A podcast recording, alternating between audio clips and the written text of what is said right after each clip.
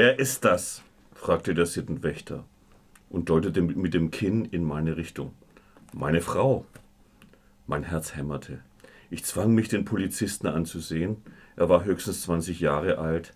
Vor wenigen Jahren noch musste er an starker Akne gelitten haben. Warum sitzt ihr im Auto? Geht dich nichts an. Warum sitzt ihr im Auto? Das geht dich nichts an. Warum sitzt ihr im Auto? Er legte seine Hand auf die Waffe, die im Holster an seinem Gürtel steckte. Es ist nicht verboten, im Auto zu sitzen. Und jetzt lass uns in Ruhe. Ramin kurbelte das Fenster hoch. Der Polizist rief etwas zu seinem Kollegen hinüber. Meine Rippen sortierten sich nach jedem Herzschlag neu. Ramin aber blieb ruhig. Der Polizist klopfte erneut. Ramin öffnete die Tür. Wir würden uns gerne in Ruhe unterhalten. Steig aus! Komm, Junge, Geh lieber weiter und sorg für Ordnung in der Stadt. Jetzt steig aus. Romin seufzte, schnallte sich ab und stieg betont langsam aus. Er und der Sittenwächter standen sich jetzt direkt gegenüber. Ich traute mich kaum hinzuschauen, sah durch die offene Wagentür nur die Beine und die Hälfte des Oberkörpers. Der Seitenspiegel zeigte, dass die beiden Männer, die sich bereits einige Meter entfernt hatten, wieder näher kamen. Sie würden uns mitnehmen, ganz sicher. Zitat Ende. Diese Szene es ist vielleicht die am direktesten politischste in dieser Passage des auf Deutsch geschriebenen Romans. Die spielt im Iran der Gegenwart, allerdings vor den jetzigen revolutionären Demonstrationen. Die Protagonistin und Ich-Erzählerin von 16 Wörter, Mona, und ihr Liebhaber Ramin werden nicht verhaftet werden. Aber Mona malt sich die mögliche Festnahme in einer Art Tagtraum als Horrorszenario aus. Mona ist zur Beerdigung ihrer Großmutter, Maman Buzorg, in den Iran geflogen. Nach den tragikomisch wirkenden Trauerzeremonien um die eigenwillige und durchaus freizügige alte Frau wird Mona von ihrem verheirateten iranischen Liebhaber Romin überredet, wegen einer Reportage ins ehemalige Erdbebengebiet Bams zu fahren. Unerwartet schließt sich ihre Mutter der Reise an. Das macht das Unternehmen etwas weniger romantisch, führt aber dazu, dass einige Geheimnisse der Familiengeschichte im Gespräch und den Erinnerungen unterwegs zutage kommen. Die Gegenwartshandlung um die Beerdigung von Maman Bosorg und anschließende Reise wird immer wieder durch Rückblenden aus dem Leben von Mona unterbrochen.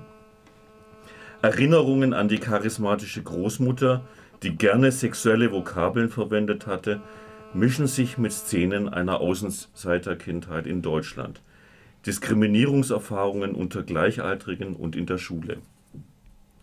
Die Ehe der Eltern, der Vater Monas hatte anscheinend seine Ehefrau als 13-Jährige geheiratet, die Ehe der Eltern wurde geschieden, was dazu führt, dass Mona sich mit den späteren Ehepartnern beider Eltern hat auseinandersetzen müssen.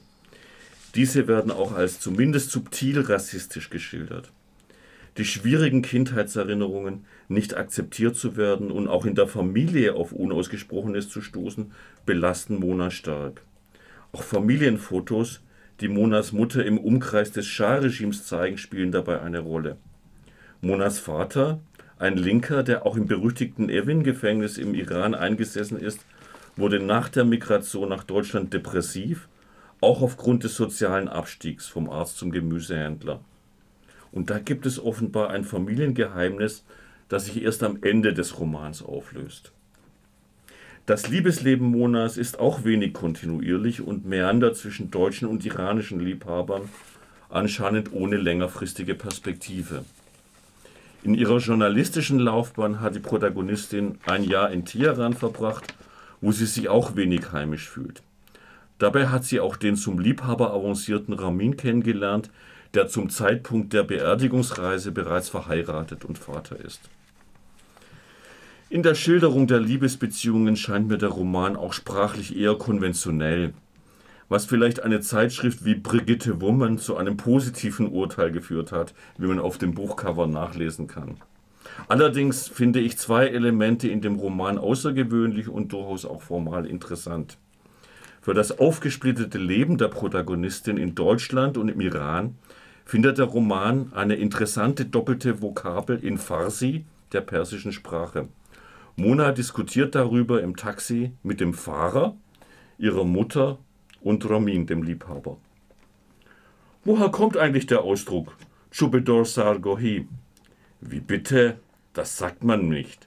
Man sagt Chubedor Sartala, also Stock an beiden Enden golden, antwortet meine Mutter ohne zu zögern.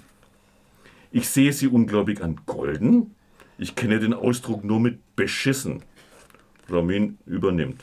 Das ist so, die Vorlage ist ein Stock mit Kot daran. Das kommt von den alten Plumpsklos. Wenn jemand, Verzeihung, ein großes Geschäft verrichtet hatte, musste er mit einem Stock nachhelfen. Deshalb stand immer ein Stock in der Ecke, meistens benutzt und meistens waren bereits beide Enden im Einsatz gewesen. Ganz einfach, sagte der Taxifahrer. Man verwendet beschissen, wenn man unter sich ist und golden, wenn nicht. Ich setze mich aufrecht hin. Das ist doch irre. Beschissen und golden sind ja totale Gegenteile. Wie kann man ein und dieselbe Sache so bezeichnen? Oft trifft tatsächlich beides ein bisschen zu. Achte mal darauf, sagte Ramin. Irre, denke ich noch mal einmal. Lass es aber dabei bewenden. Zitat Ende. Ja, diese durchaus ungewöhnliche Vokabel äh, überwindet meines Erachtens so ein bisschen diese üblichen Metapher wie zwischen den Stühlen, weil ihr Leben in beiden Ländern manchmal golden und manchmal beschissen ist aufgrund dieser Aufgesplittetheit. Das andere interessante Element sind die 16 Wörter, die im Titel genannt werden. Auch diese sind persische Vokabeln, also auf Farsi, welche die Kapitelüberschriften bilden.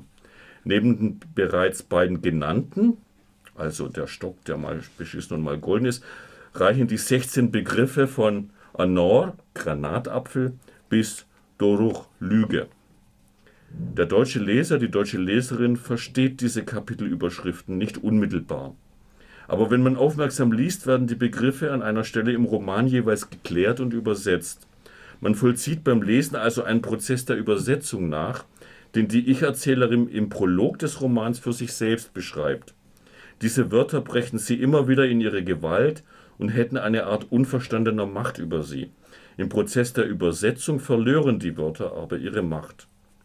Übersetzung von einem Lebensbereich in einen anderen ist also möglich, wenn auch ein schwieriger Prozess. Darum kämpft auch Mona mit ihrem neuen deutschen Liebhaber, wenn sie überlegt, was sie von ihrer Iranreise dem neuen Partner erzählen kann und was vielleicht nicht übersetzt werden kann. Der Roman heißt 16 Wörter, ist von Nawa Ibrahimi, erschien erstmals 2017, 2019 als Taschenbuch bei BTB und hat 313 Seiten.